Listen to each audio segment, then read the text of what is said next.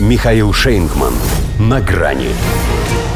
Граммы истины. Нуланд назвала предварительные санкции бессмысленными. Здравствуйте. На грани. Гроза Госдепа, корреспондент Associated Press Мэтью Ли, похоже, все-таки задел тонкую душевную организацию зам госсекретаря Виктории Нуланд. Водка – это было бы неплохо. Мечтательной улыбкой ответила она на его замечание о том, что «Северный поток-2» готов к прокачке чего угодно – газа, оливкового масла или водки. Все решили, что пошутила. Но какая в этой шутке потом была доля истины в граммах, никто же не знает. Во-первых, пятница. Во-вторых, на том самом советском траулере, на котором юная Вика стажировалась, ее, вероятно, научили не только крепким словам, но и после первой не закусывать.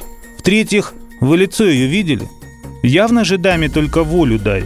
А тут Ли, провокатор. В общем, судя по всему, позволила себе. Причем столько, что к воскресенью не отошла. Потому что в трезвом уме в прямом эфире назвать антироссийские санкции бессмысленными здесь может только отставник. Речь, правда, шла о превентивном наказании России за вторжение до вторжения. Сдерживание работает лучше всего, когда есть некоторая стратегическая неопределенность относительно того, что именно мы собираемся делать. Попыталась Нуланд своими мутными банальностями в стиле ожидания смерти страшнее самой смерти прикрыть их собственную стратегическую неопределенность, потому что это они в растерянности, не знают, как себя вести. С одной стороны, геополитические обстоятельства требуют от них проявить по отношению к нам всю ту жестокость, на которую они еще способны, независимо от того, что там на самом деле произойдет на Украине.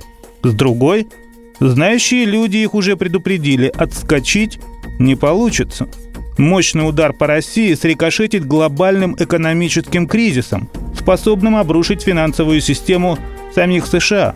Биржи уже начинают постановать. А ведь это только вербальные угрозы. Вот и юлит Нуланд.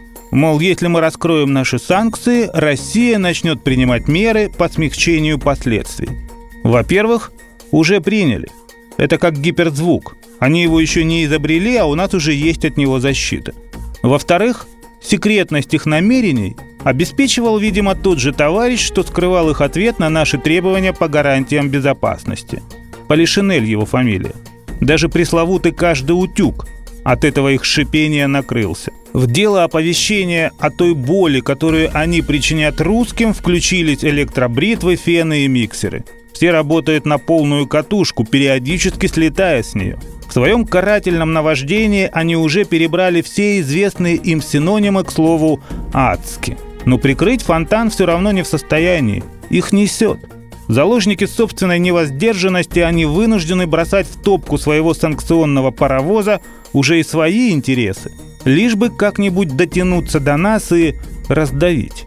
Но их беда в том, что несутся они к тупику, а мы-то совсем на другой, на своей колее – вот и Вика Нуланд, хоть и слывет у них знатоком по России, а предлагает нам помучиться, поскольку не в курсе, что у нас под «лучше, конечно, помучиться» в космос отправляются. До свидания. На грани с Михаилом Шейнгманом.